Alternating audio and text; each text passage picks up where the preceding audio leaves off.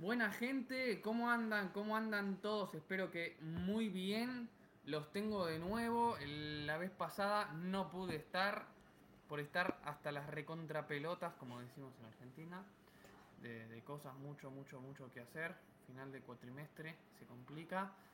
Pero bueno, nada, eh, ya de a poquito voy tranquilizando y creo que va a ser la última vez, por lo menos hasta el año que viene, que voy a estar eh, tan complicado como para no poder participar del vivo. Igual Luchi hizo un vivo muy copado sobre los distintos cines en Argentina, que ya, ya pronto estará subido, obviamente, en las, en las redes. Eh, ¿Cómo anda Lu? Muy ah, bien. Sorry. Muy bien, ando muy bien. Tranquila, tranquilizando poco a poco. Esta semana me rompieron la vida. Eh, me mataron. Eh, pero bueno, estamos poco a poco tranquilizando. Pero lo que quiero decir es que ahora a fines de noviembre Andy viene a Argentina. No sé si en, en esos días vamos a poder streamear, pero si llega a darse la situación, va a ser en vivo, no a la distancia, lo cual va a ser... Vamos. Sí, así que seguramente queden... O sea, quede este y otro stream más a distancia que digamos y después haremos durante ese... Voy a estar como mes y medio allá, mes, mes y medio. Exacto. Bueno. Eh, ¿Vamos con la intro? Vamos con la intro.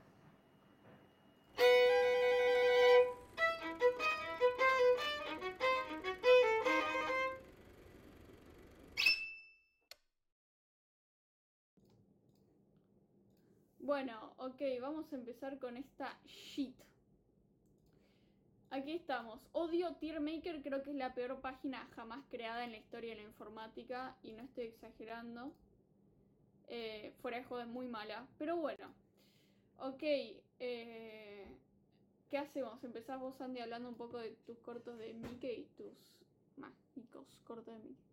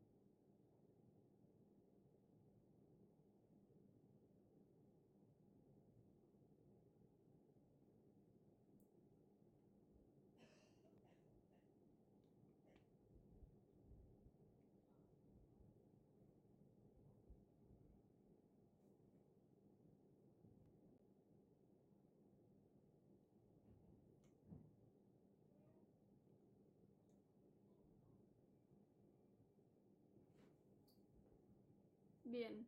Eh, bueno, los que están escuchando por Spotify no lo podrán ver, pero. Pero bueno, la última se pasan por nuestro YouTube y ahí los pueden ver. ok. Eh, siguiente, que en realidad en época, no sé si es previo, que es eh, Casablanca, que es de 1941. ¿Estos cortos de cuándo son? ¿Del 56? ¿Del 53? Ok.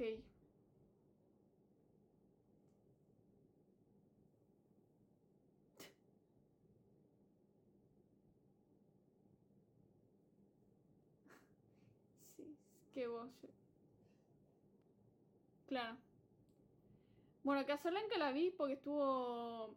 Obviamente la vi porque la reestrenaron en cines con esta serie de reestrenos de Warner, de clásico de Warner, que hay un par de pelis más acá que las vi por eso también. Em, nada, entonces la fui a ver en el cine, una cadena de cine a Cinemark, ¿no? O sea, realmente un cine grande. Y, y, nada, bueno, me encantó, es una peli espectacular, es la tercera vez que la veo, creo. La primera vez que la vi fue a inicios de mi cinefilia, la segunda vez fue ya en mi cinefilia. Me reí mucho, los chistes, me, me parece que hay dos cosas que logra muy bien esta película. Primero, hay un buen balance de drama y tiene también algún toque cómico que va bien, que no parece fuera de lugar, ni tampoco parece que le saque drama a lo que realmente está pasando. Y también el desarrollo de, personaje me parece espectacular porque básicamente tanto el personaje de Humphrey Bogart como el personaje de eh, Ingrid Bergman son dos personajes como que no queda ninguno como un santo, ¿no? O sea, ambos tienen muchas muchas cosas negativas, muchos lados negativos, pero igualmente te encariñas mucho con ellos, como que logras conectar muy fácil y, y sentir mucho la película junto a ellos. Así que eso me parece que está perfectamente hecho. Y la historia obviamente es muy interesante y está muy bien llevada a cabo, obviamente. La música, todo.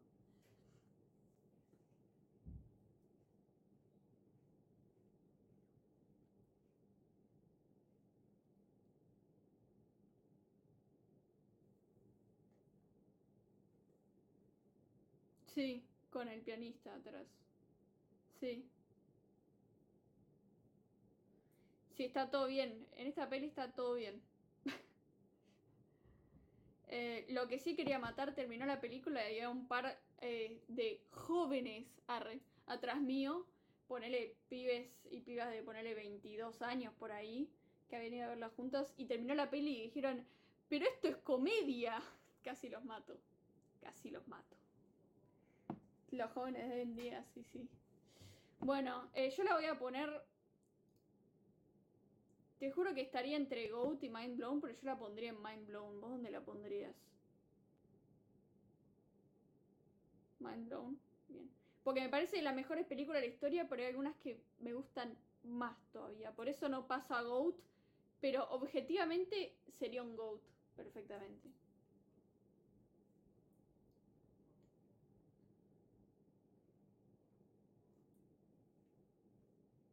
Claro. Claro. Sí, es verdad. Toda esa época. Toda la edad dorada de Hollywood es eso. Bueno. Em, siguiente. Es tuya la que sigue, ¿no? ¿O no estoy reconociendo una peli que vi yo? Ah, es verdad. No, no conocí el póster. Esto lo vi en el colegio. Duraba 8 minutos y el profesor de arte y ciencias nos los hizo ver. Em, muy falopero. Muy, o sea, es uno de esos, igual muy interesante porque McLaren es un realizador como experimental de creo que es de los 70, ¿no? Por ahí. O estoy totalmente... Ah, casi, del 52, bueno. Eh,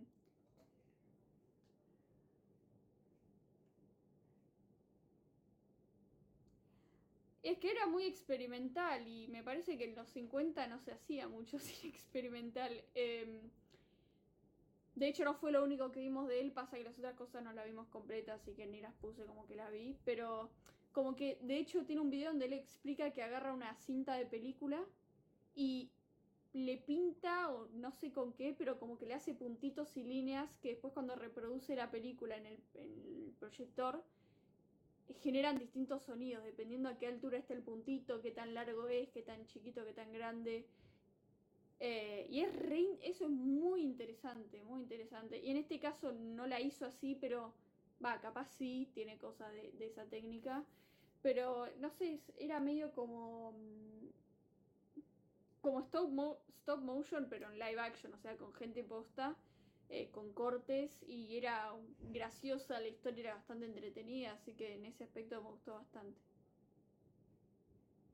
Es que era justamente stop motion, es que se puede hacer stop motion con live action, o sea, con personas. Em, nada, me pareció bastante peculiar. Creo que la voy a poner en, en buenarda.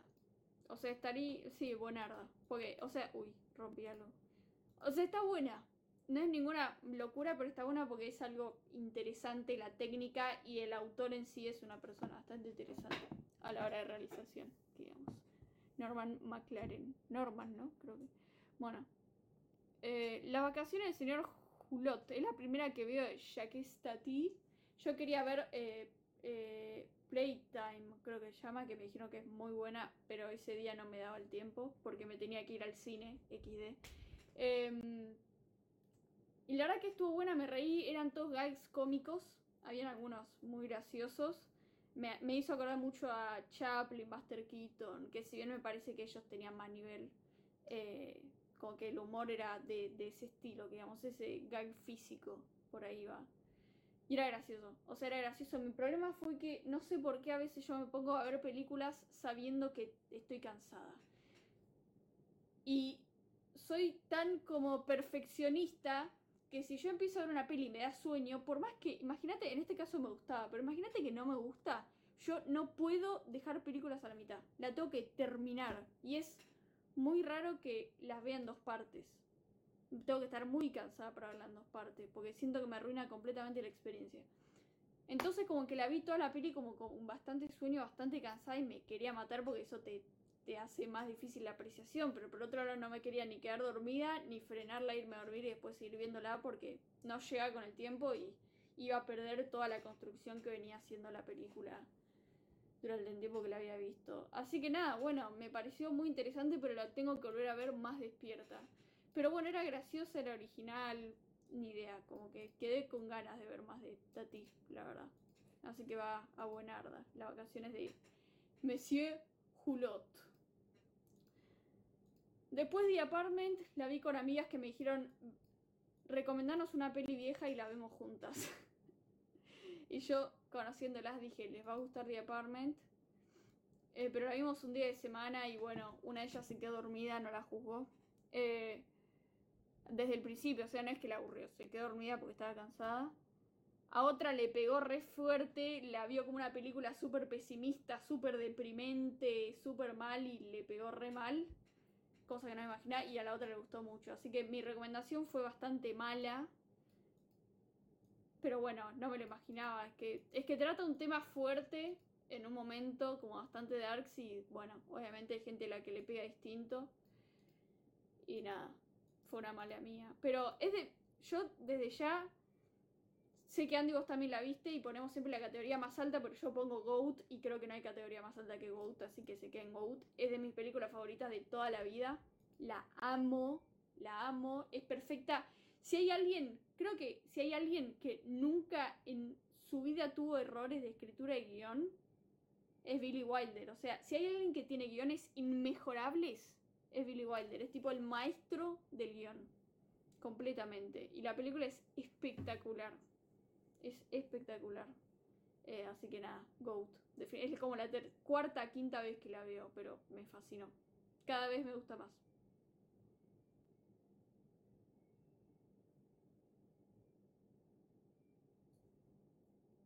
¿Vos dónde la pondrías?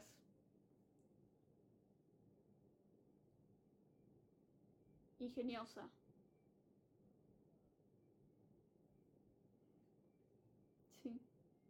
Y muy bien actuada.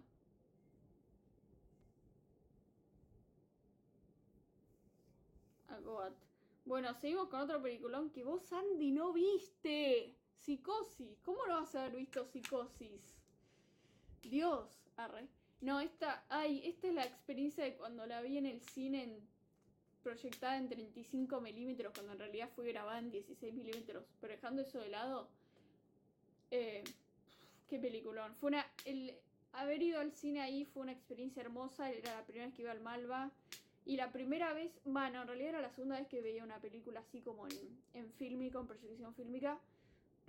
Pero como que se notaba mucho en, en, el estado del positivo que proyectaban. Como que se notaba mucho que era positivo. Y obviamente tenía algunas cosas molestas, lógicamente. Pero la otra peli que yo vi en 35 milímetros era Nazareno Cruz y el Lobo y ahí el positivo estaba en muy buen estado, entonces como que no se notaba tanto. Entonces como que nada, fue distinto y me, me encantó. O sea, ya es una peli que ya hablé varias veces, es una obra maestra. No hay mucho más que decir. Con la música de Herman. Espectacular.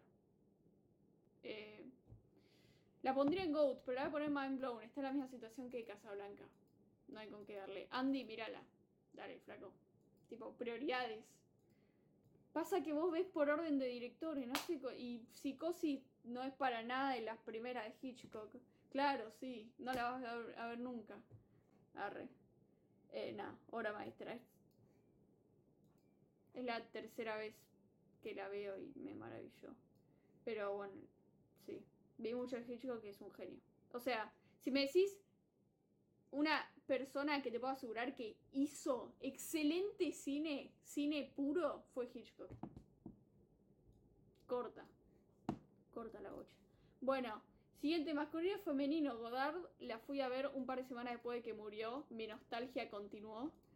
Eh, de ella pongo que la, la pongo fui fan. Yo vi nueve pelis de Godard. Lo amo, creo que es mi top tres directores favoritos. Eh, así de fácil, tipo, sin dudarlo. Eh, vi nueve de él. Esta creo que si la tuviera que poner tipo en mi top, iría ponerle quinta, sexta. Así que no es de las que más gustó, pero tenía muchas cosas muy interesantes y era súper moderna la peli. En un momento, de hecho, había todo un, diálogo, tipo una entrevista que hablaban sobre el tema del aborto. Era muy moderna, muy moderna la peli. Eh, me gustó mucho y actuaba eh, Jean-Pierre Liod, creo. ¿Era él? No, estoy diciendo cualquier nombre. Perdón. El, el, el, el que actúa siempre que actuó mucho para Truffaut, Dios santo, ¿cómo se llamaba? El... No puedo creer...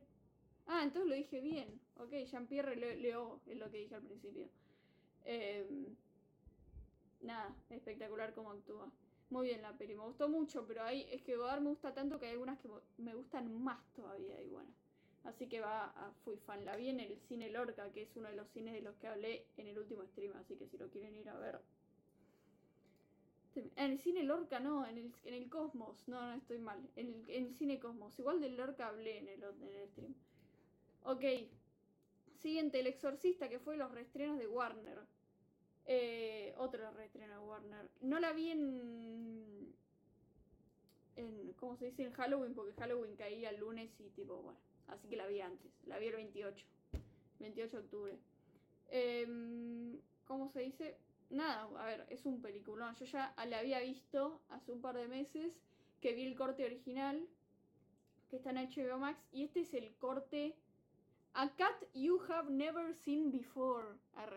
Eh, o sea, es otro corte. Yo había visto otro que parece que este tiene algunas escenas eliminadas, entonces algunas son más largas. Sinceramente, y me doy bronca, yo soy malísima reconociendo cortes. Soy malísima reconociendo cortes de películas, pero muy mala, muy mala. Entonces no sé qué diferencias tiene. Lo que les estoy diciendo es lo que escuché de gente que sí sabe reconocer cortes. Em, pero nada, es un peliculón, tiene algunas cosas eh, tremendas. Tiene algunas cosas re fuertes, incluso eh, a nivel simbología tiene cosas re fuertes. Em, pero nada, la voy a poner en. La voy a poner Mind Blown, porque me parece que como terror entiendo por qué dicen que es de las mejores películas de terror. O sea, logra muy bien todo, logra muy bien la empatía con los personajes, logra muy bien la atmósfera súper turbia, la desesperación por solucionar bueno, el problema que se plantea. Eh, la, incluso la nostalgia dentro de ese problema, no sé, muy muy bien. Y Andy la tenés que ver, tampoco la vio, dale. William Friedkin se quiere matar. Ah, ¿la viste? Pensé que no la había visto. Te reataqué, perdón. sí. No, sí.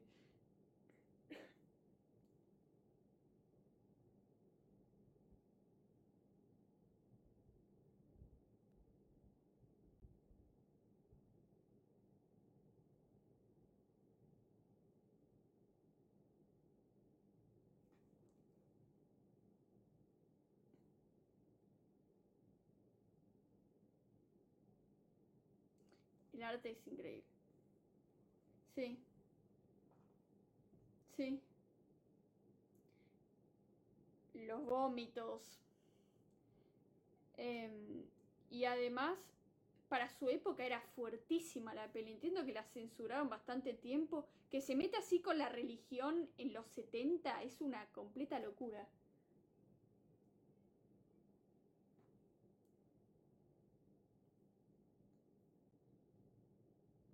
Sí. Sí. Ah, es verdad que lo maquillaron todo. Sí, eso es tremendo. Sí, el laburo de arte es tremendo.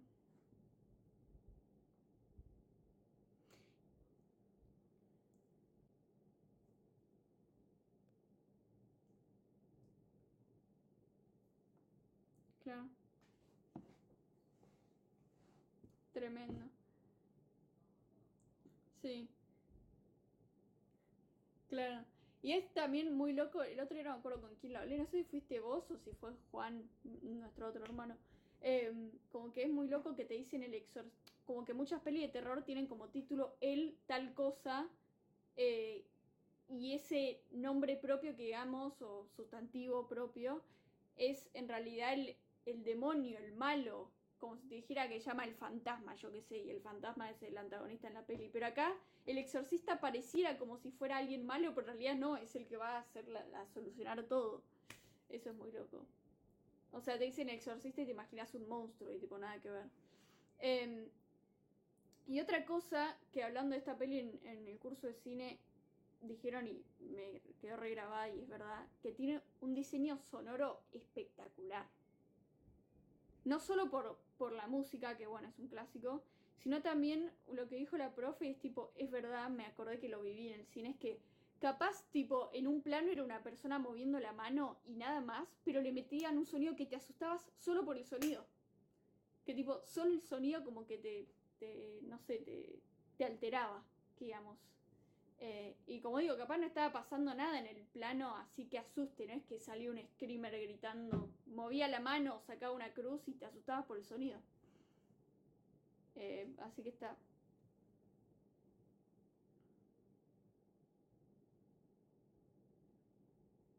Era espectacular. Bueno, siguiente, porque estoy medio corta de tiempo, tenemos media hora para decir todo lo que queda.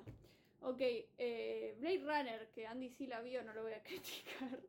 Em, Blade Runner, la del 84, de Harrison Ford, dirigida por eh, Coso. Dirigida por Coso. Ridley Scott. Juan Coso, sí. Por Ridley Scott. Ridley. Eh, otro los reestrenos de Warner. De los tantos. La vi en el cine y un viaje. Sí, literal. Eso.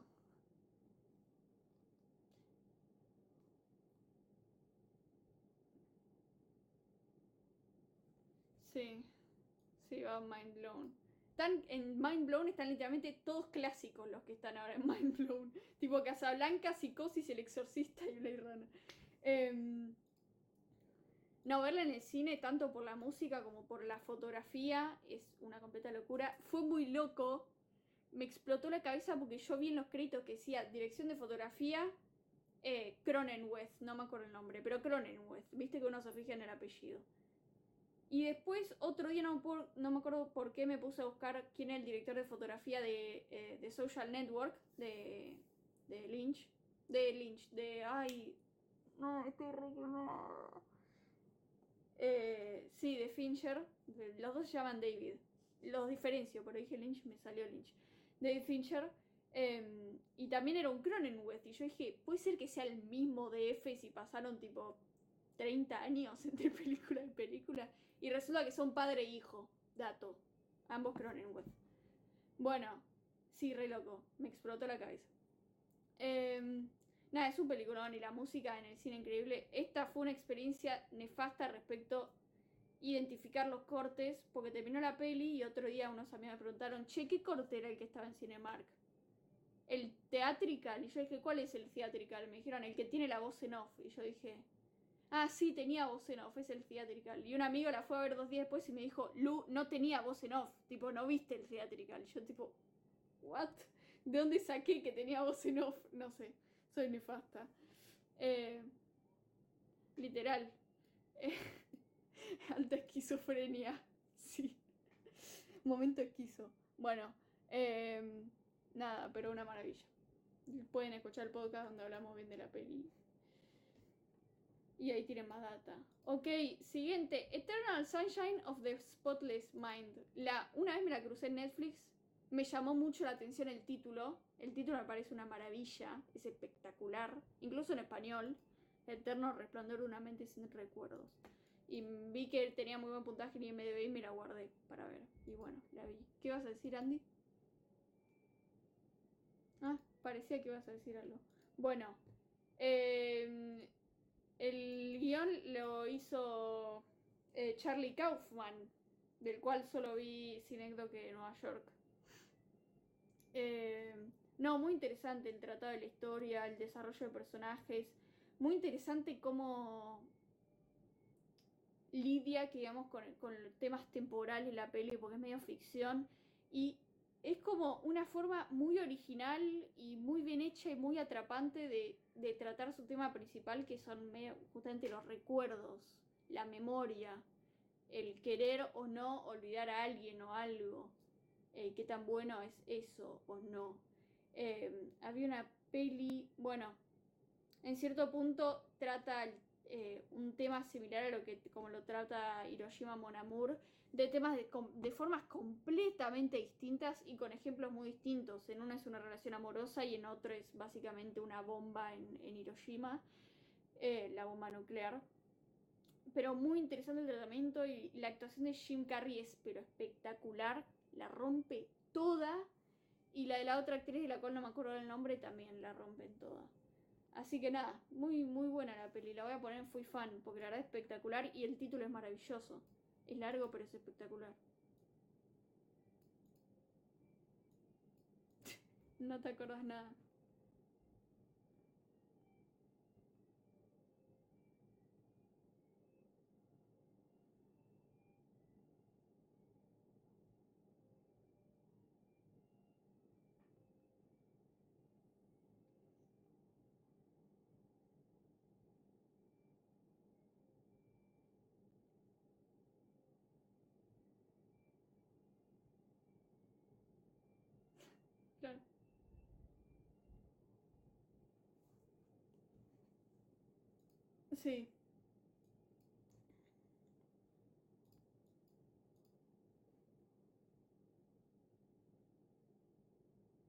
Puede ser. Esta peli no la recuerdo tanto por eso, la verdad. Eh, el nombre del director, de hecho, no me lo acuerdo. Es raro porque me acuerdo el nombre del guionista, que bueno, también es director, capaz también por eso. Pero me acuerdo más el nombre del guionista que el director. Ah, claro. Pero nada, me gustó mucho. Y es una peli que gusta mucho al público general, o sea, dentro de la gente no cinéfila también es muy conocida. Así que nada, gran película. Bueno, eh, Avatar fue otro reestreno, pero no de Warner. La reestrenaron porque ahora a mediados de diciembre sale la, la segunda peli de Avatar. El no sé qué cosa del agua. El camino del agua. Em, la fui a ver, saqué sin querer la entrada en 3D. Pero estaba hecha en 3D, así que no fue grave. Eh, hace mucho no había una peli en 3D en el cine, tipo, hace muchos años, así que fue medio flashero eso. Nunca había visto Avatar, esta es la primera vez que la vi, me volvió loca.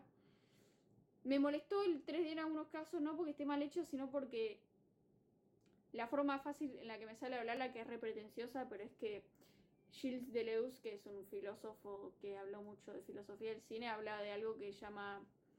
Em, ay, se me fue el nombre Carajo. Eh, ay, lo tengo en la punta de la lengua, me quiero matar. Eh, pero de. No me acuerdo del sustantivo, lo estoy buscando en este momento porque en la review hablé de eso. Pero como de esto de que en distintos planos de un.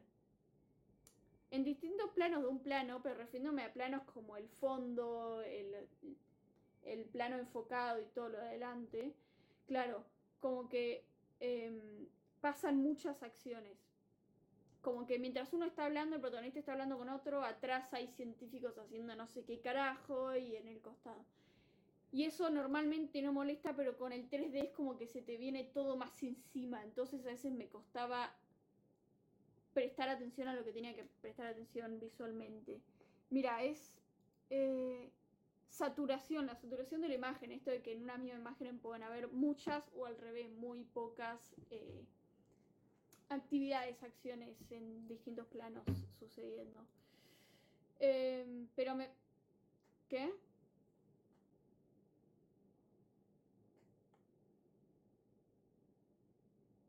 Sí, en 3D nativo, sí.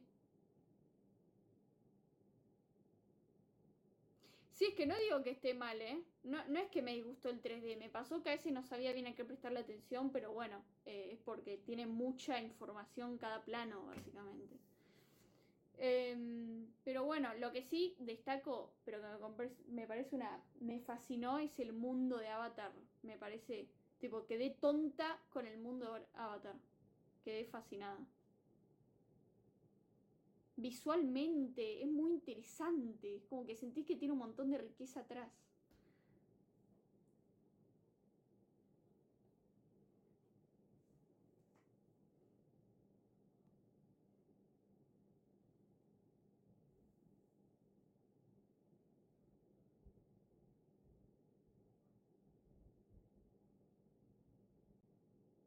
Puede ser. el, el universo que crea es maravilloso maravilloso. Y muy original también y muy, muy simbólico. Esto como le da mucha importancia a la conexión entre seres vivos, al, como la comunidad. Es muy lindo el mensaje que da todo. Yo la...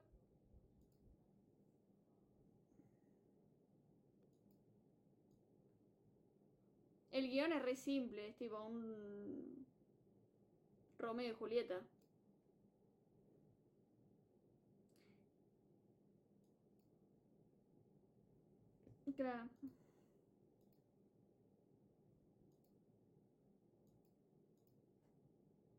Sí. Tal cual. Bueno, ¿vos dónde la pondrías? Yo no fui fan.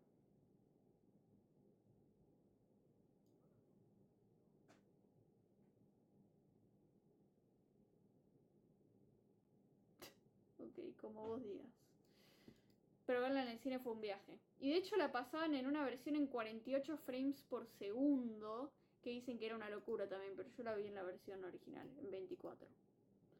No sé. Eh, ok, o sea, se iba a ver todo más. Se hubiera visto toda la imagen mucho más fluida en 48 frames por segundo. No se hubiera estado interesante. Bueno, seguís vos, eh, Andy, con Game of Thrones.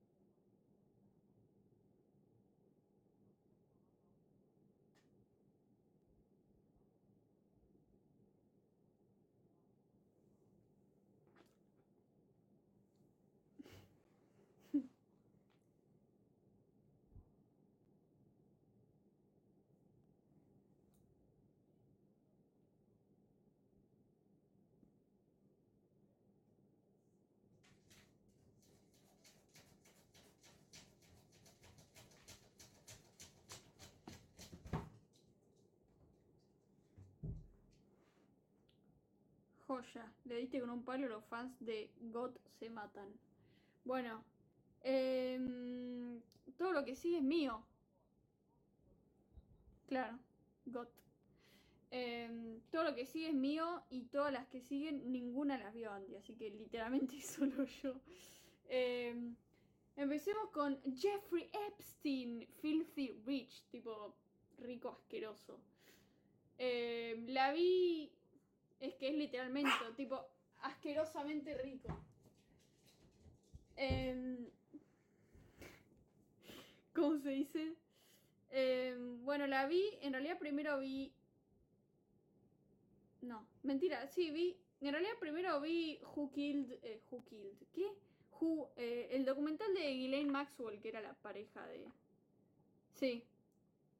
Primero vi ese y después vi el de Jeffrey Epstein, cuando en realidad tendría que haber hecho al revés, porque salió bastante tiempo antes el de Jeffrey Epstein. Pero bueno, no tenía idea. Yo, o sea, sí conocí el caso, pero a detalle no tenía ni la más pálida idea. Y es muy fuerte, pero el documental está bueno, es uno que recuerdo, está bien hecho, es interesante, es un, una serie documental, una miniserie documental. Em, y nada, me parece que está bien como el mensaje que da, que es un mensaje muy como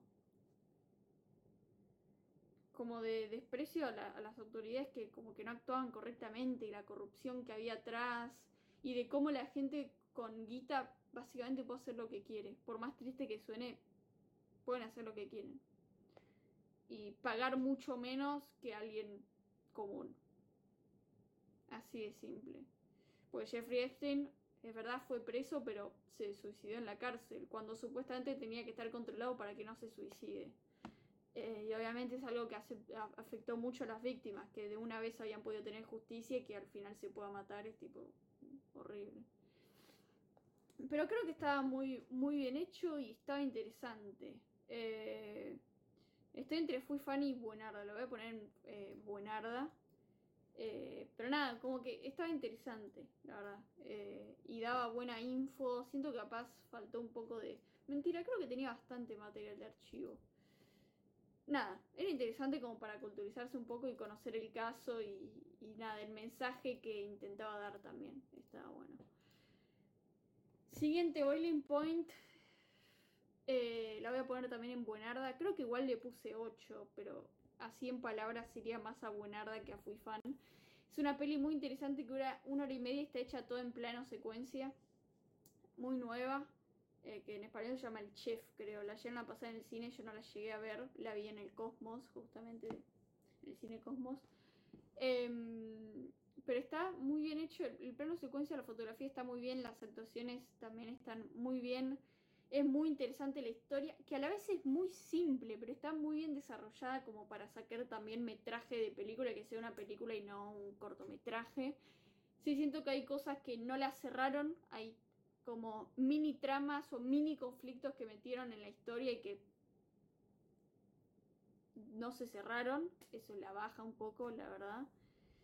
Em, y también no me, eh, no me dejó satisfecha el final.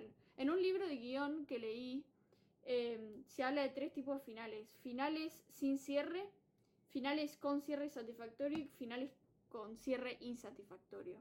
Y con satisfactorio, o sea, esta sería una peli, un final con cierre insatisfactorio, digamos. Porque satisfactorio no es, no es el tema de final feliz, sino que al espectador le satisfazca el final, tipo que realmente sienta que se cerró la historia con ese final y que ese final tenía sentido con todo el proceso por el que fue pasando el personaje antes. O sea, algo de lo que hablan cuando escribes un guion es que, tu, es que tu personaje tiene un tiene una personalidad y según esa personalidad es que va haciendo lo que hace. O sea, esta, esta persona que tiene tales características, ¿qué haría en este momento por esas características? Porque dependiendo de qué persona, sería distinto el accionar. Y, y siento que era como demasiado brusco este final, demasiado brusco y no cerraba bien la historia y como que no tenía mucho sentido con lo que nos venían mostrando antes. En algún aspecto sí, pero no del todo, como muy, muy jugado, muy rebuscado, por así decirlo. Eh, así que nada, pero el tema del plano de secuencia está bueno y es muy interesante también lo que muestra, ¿no? Que es el trabajo detrás de un restaurante de, muy alta calidad, obviamente ficcional, pero nada, está muy bien tratado eso. Ok, después Dahmer, yo vi la miniserie. Después de esa miniserie salió el mini docu también de Jeffrey Dahmer, el asesino del caníbal de Milwaukee. Es fuerte, ¿Qué? También las... Eh, Viste que Netflix tiene una serie de mini documentales que se llama Las cintas inéditas. No. Sí, las cintas inéditas, algo así. Y tienen de varios asesinos y esta era la de Jeffrey Dahmer. Eh, Dahmer, la serie protagonizada por Chris Evans, es... Eh, no, Evan Peter, no Chris Evan. Estoy, no, estoy con los nombres muy mal. Evan Peter y Peters. Sí, sí, nada que ver. O sea, completamente distinto, perdón. Estoy muy quemada, estoy muy cansada. Em, nada, actúa increíble. Si vos ves videos del Jeffrey Dahmer real, es idéntico. Da impresión como, no solo visualmente, en apariencia, sino también el tono de voz, los énfasis que hace, la forma de hablar. Dios es idéntica así que Evan Peter está increíble. Evan Peters. Em, la serie también está muy buena. Claro. Eh, la recreación, hubo mucho trabajo de investigación del caso real y el trabajo de arte es espectacular porque el personaje tiene la misma ropa, las ambientaciones son idénticas a las ambientaciones eh, reales, o sea, el cuarto de, de Jeffrey Dahmer es igual al cuarto real que tenía Jeffrey Dahmer. Obviamente tiene cosas de ficción, pero está muy bueno también porque hace mucho énfasis, mucho énfasis en la denuncia que quiere eh, de las autoridades, de la negligencia de las autoridades. Es tremendo, es tipo una crítica total a, las instituciones y su funcionamiento. Eh, y se basa en eso, o sea, usa de excusa la historia de Jeffrey Dahmer para criticar eso. Eh, como el hilo de, la vida de este caso para, criticar el mal funcionamiento y la negligencia de las autoridades y las instituciones en las que están. Pero ni siquiera hay autoridades tan grandes, ¿no? Es por ejemplo en el caso de Jeffrey Epstein, que, era un, que fue un caso judicialmente más extenso, que digamos, y que estabas hablando de gente mucho más poderosa. En este caso te habla de los dos policías que fueron a la casa de Dahmer y no la arrestaron cuando vieron que estaba con un menor que estaba en condiciones muy dudosas eh, de salud, em, como así desde el piso. Así que es muy interesante, está muy bien hecha, la fotografía es muy interesante también, así que lo voy a poner en Fui Fan, porque banqué mucho, medio muy asquerosa igual, o sea, es asquerosa, es fuerte, es violenta, es... Eh, impresiona, tiene todo eso, pero muy bien.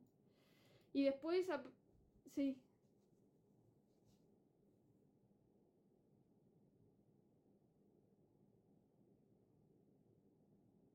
No tendría sentido. No creo que lo hagan. Ojalá que no, porque no tendría sentido. Bueno, voy a hablar, estaría hasta antes Amsterdam, pero voy a hablar ahora del docu porque salieron casi al mismo tiempo que Dahmer y bueno. El docu me gustó menos que la serie. Hay muchas cosas que se repiten. Lo que está bueno el docu es que están las cintas, hay grabaciones de Jeffrey Dahmer hablando y habla mucho del trabajo de Jeffrey Dahmer con la con la abogada que lo defendió y todas sus charlas, así que eh, se mete en un lugar en el que la serie no se mete. Pero en el hecho concreto que cuenta es muy similar a la serie. Trata un poco más el tema de su muerte en la cárcel. Eh, tiene buen material de archivo, pero hay como que a veces mientras se escuchaban, eh, se escuchaban las cintas ponían como que eran muy igual las imágenes que ponían cuando necesitaban algo visual que se vea mientras se escuchaban las cintas. Como que siento que no tenían sentido a nivel visual y eran muy repetitivas, tipo siempre lo mismo, y eso no me gustó. Así que la voy a poner en buena es básicamente eso. Pero está bueno como complemento de la serie para ver qué cosas eran reales y qué cosas no. Básicamente, por eso las vi juntas. No, primero Dahmer, porque me parece que es lo que más impresiona y, lo que más atrapa, incluso, es más atrapante la serie. Dahmer, la, la ficción, digamos. Eh, bueno, e inmediatamente ver el documental para no perder datos. Amsterdam la fui a ver eh, completamente y mi única razón fue el cast. Yo sabía que era una peli con muy malas críticas, tiene críticas nefastas. Eh, yo desde desde ya digo que la pongo en me, creo que le puse un 6. La probé únicamente por las actuaciones, porque el trío protagonista de Margot Robbie, de John David Washington y de, Cristo, y, Christian Bale es maravilloso. Actúan, pero que la rompen toda, la rompen toda. Incluso aparece Taylor Swift un ratito y ella también actúa increíble. Como que todo el cast, todo el cast está muy bien. Eh, hay un personaje, no acuerdo el nombre del actor, que Dios es reconocido. Bueno, hay un personaje que está muy al pedo. Eh, también está Chris Rock. Eh, ah, el personaje de Chris Rock es totalmente innecesario. No sé para qué lo metieron. Tipo, no le sirve a nadie ese personaje. Eh, el guion, para mí el mayor problema es el guion eh, y el montaje. No van nada de la mano. Ya de por sí, eh, por separado son malos y cuando se juntan peor.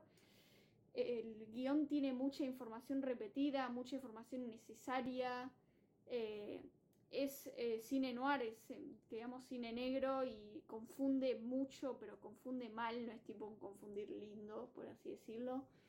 Eh, se meten muchas subtramas que a nadie le importan.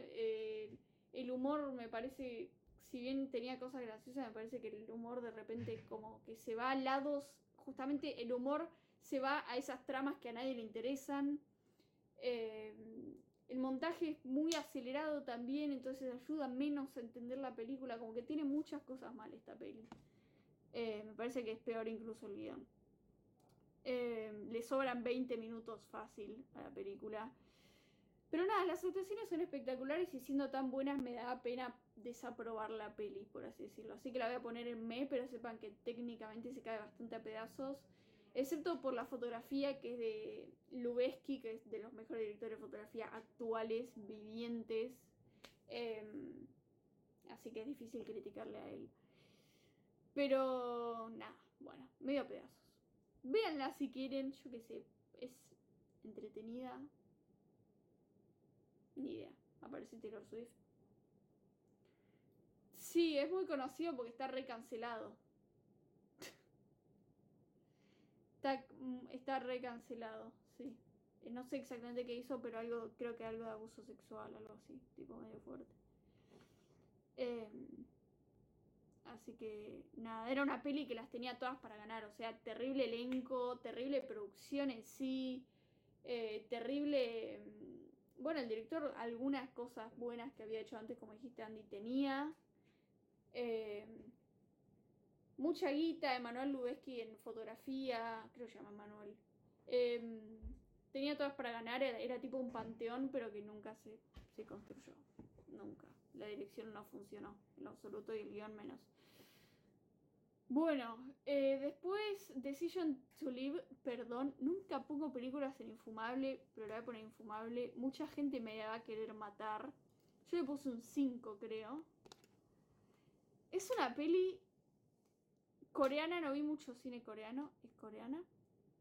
La vi con todo el hype porque había visto gente que la vio, colegas cinéfilos que les había fascinado la peli que decían que era de lo mejor del año pasado o de este año, que era de lo mejor, que era una completa locura. Ganó en Cannes. bueno, yo le estoy poniendo el infumable. Eh, eh, el de Old Boy, sí. Es la primer peli que veo de él.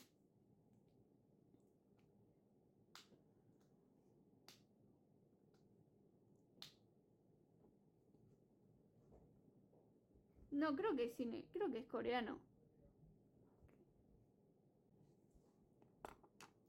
¿Cuál? ¿El de Old Boy? Es el mismo que esta. Sí.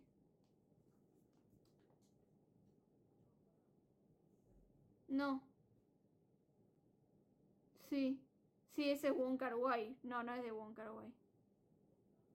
Y Happy Together, pero no, no es él. Wong Kar Wai tampoco me gusta mucho. eh, Wong Wai no es coreano. ¿Qué? Básicamente, no, mentira, gente, tengo el libro de Parasite acá arriba que me parece una obra maestra. No, mi problema no es el cine coreano. Es que es una peli policial. No sé si te diría que está mal hecha técnicamente, porque si a tanta gente le gustó y si ganó en Cannes, quiero creer que está muy bien hecha técnicamente.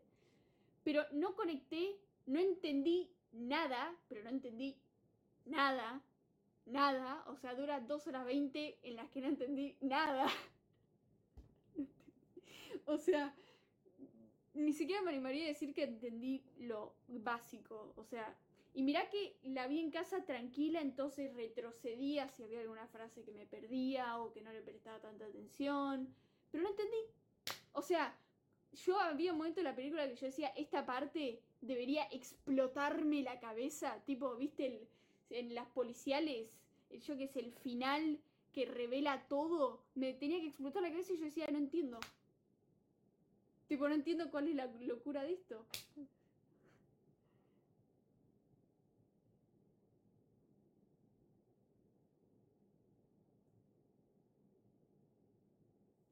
Es bastante enredada es bastante enredada y va a parecer muy xenófobo y no es esa intención con la que lo digo, pero los nombres, distinguirlos es imposible. O sea, me de un personaje y no sabía cuál de los cinco personajes que habían presentado era.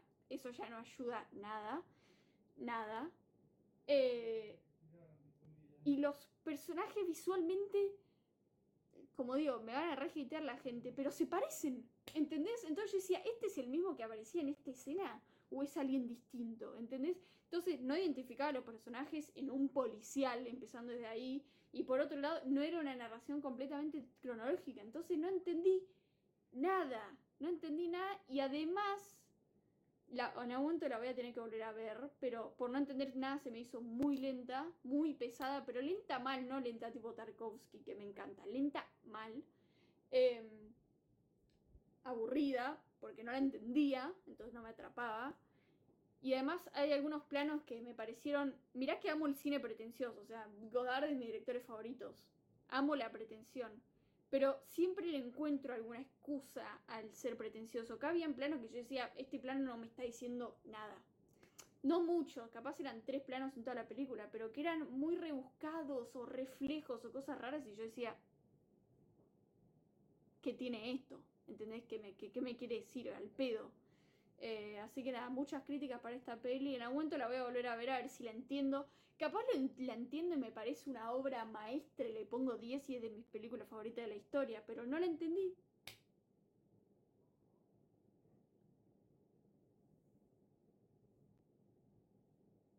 Es que eh,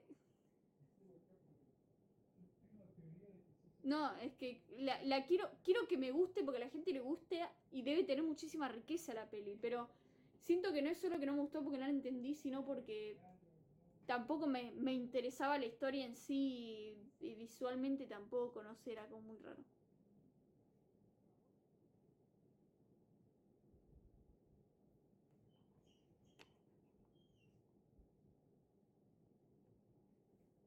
No, es que no la hablé con ningún amigo. Vi posteos, reseñas de colegas cinéfilos. Nunca la comenté. Ni siquiera mencioné que la vi porque la gente me iba a ir a matar si les decía que no me había gustado.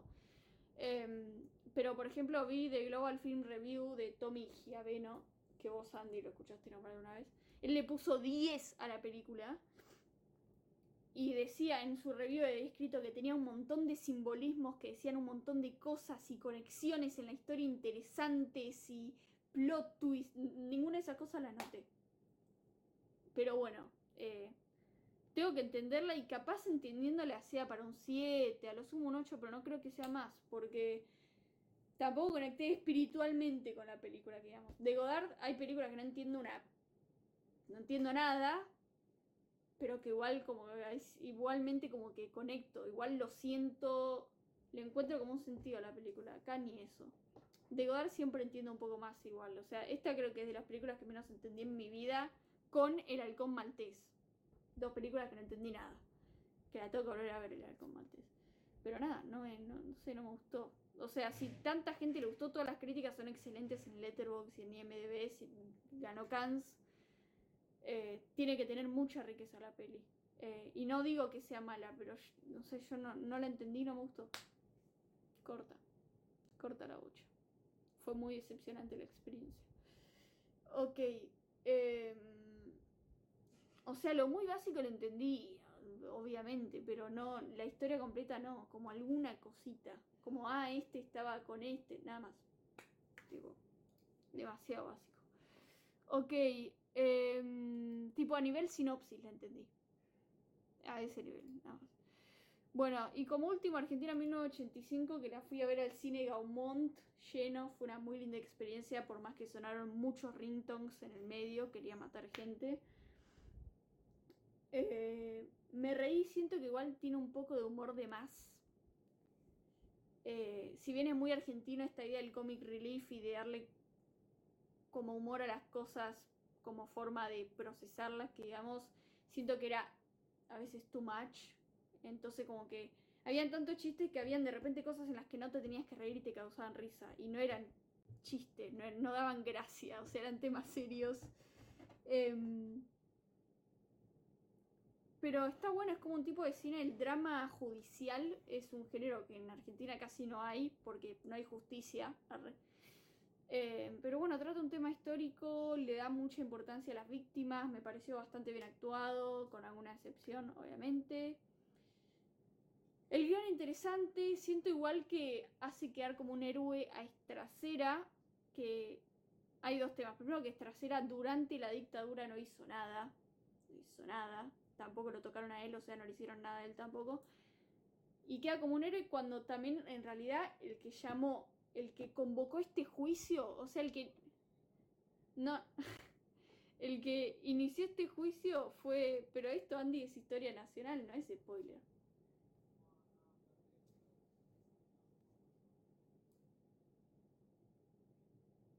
Es que son cosas que tampoco dice la película igual. O sea que yo las sé también por lo que escuché hablar a la gente y demás.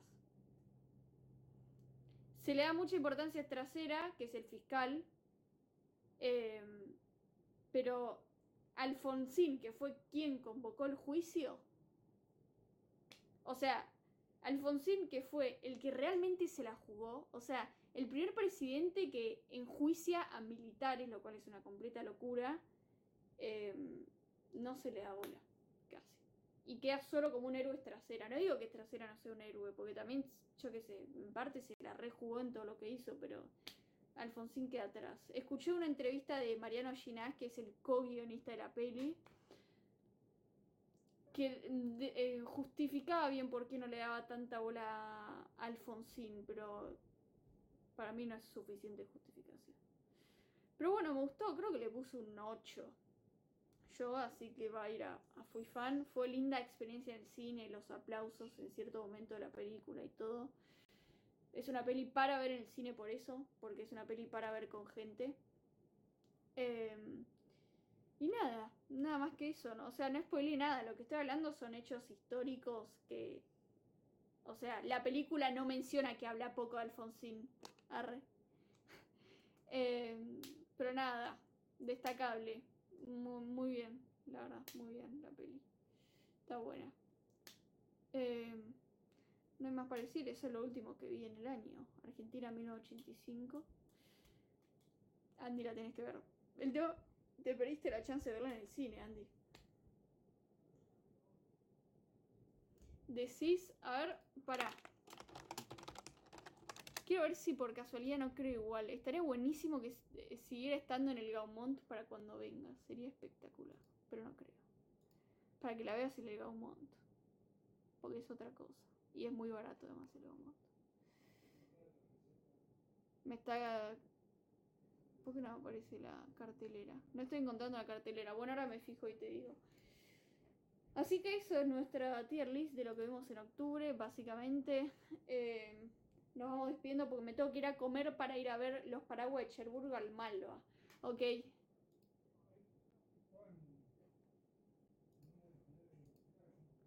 Mind Blown quedó Casablanca, Psicosis, El Exorcista y Blade Runner, la de 1984, la de Harrison Ford clásica. En Goat quedó solo The Apartment. Y después en Infumable quedó solamente Decision to Live, muy polémico. Vengan de a mil. Eh, se va, no mentira, no sé, no entendí, así que no te lo puedo decir, no sé si se va o no se va porque no entendí. Eh, ok. Bueno, gente, recuerden que esto nos pueden seguir en Instagram, Cinema Varieté, en YouTube también Cinema Varieté, Spotify también Cinema Varieté. Arre, con algún guion en el medio, un guion bajo en alguna de esas. Creo que en Instagram es cinema-varieté.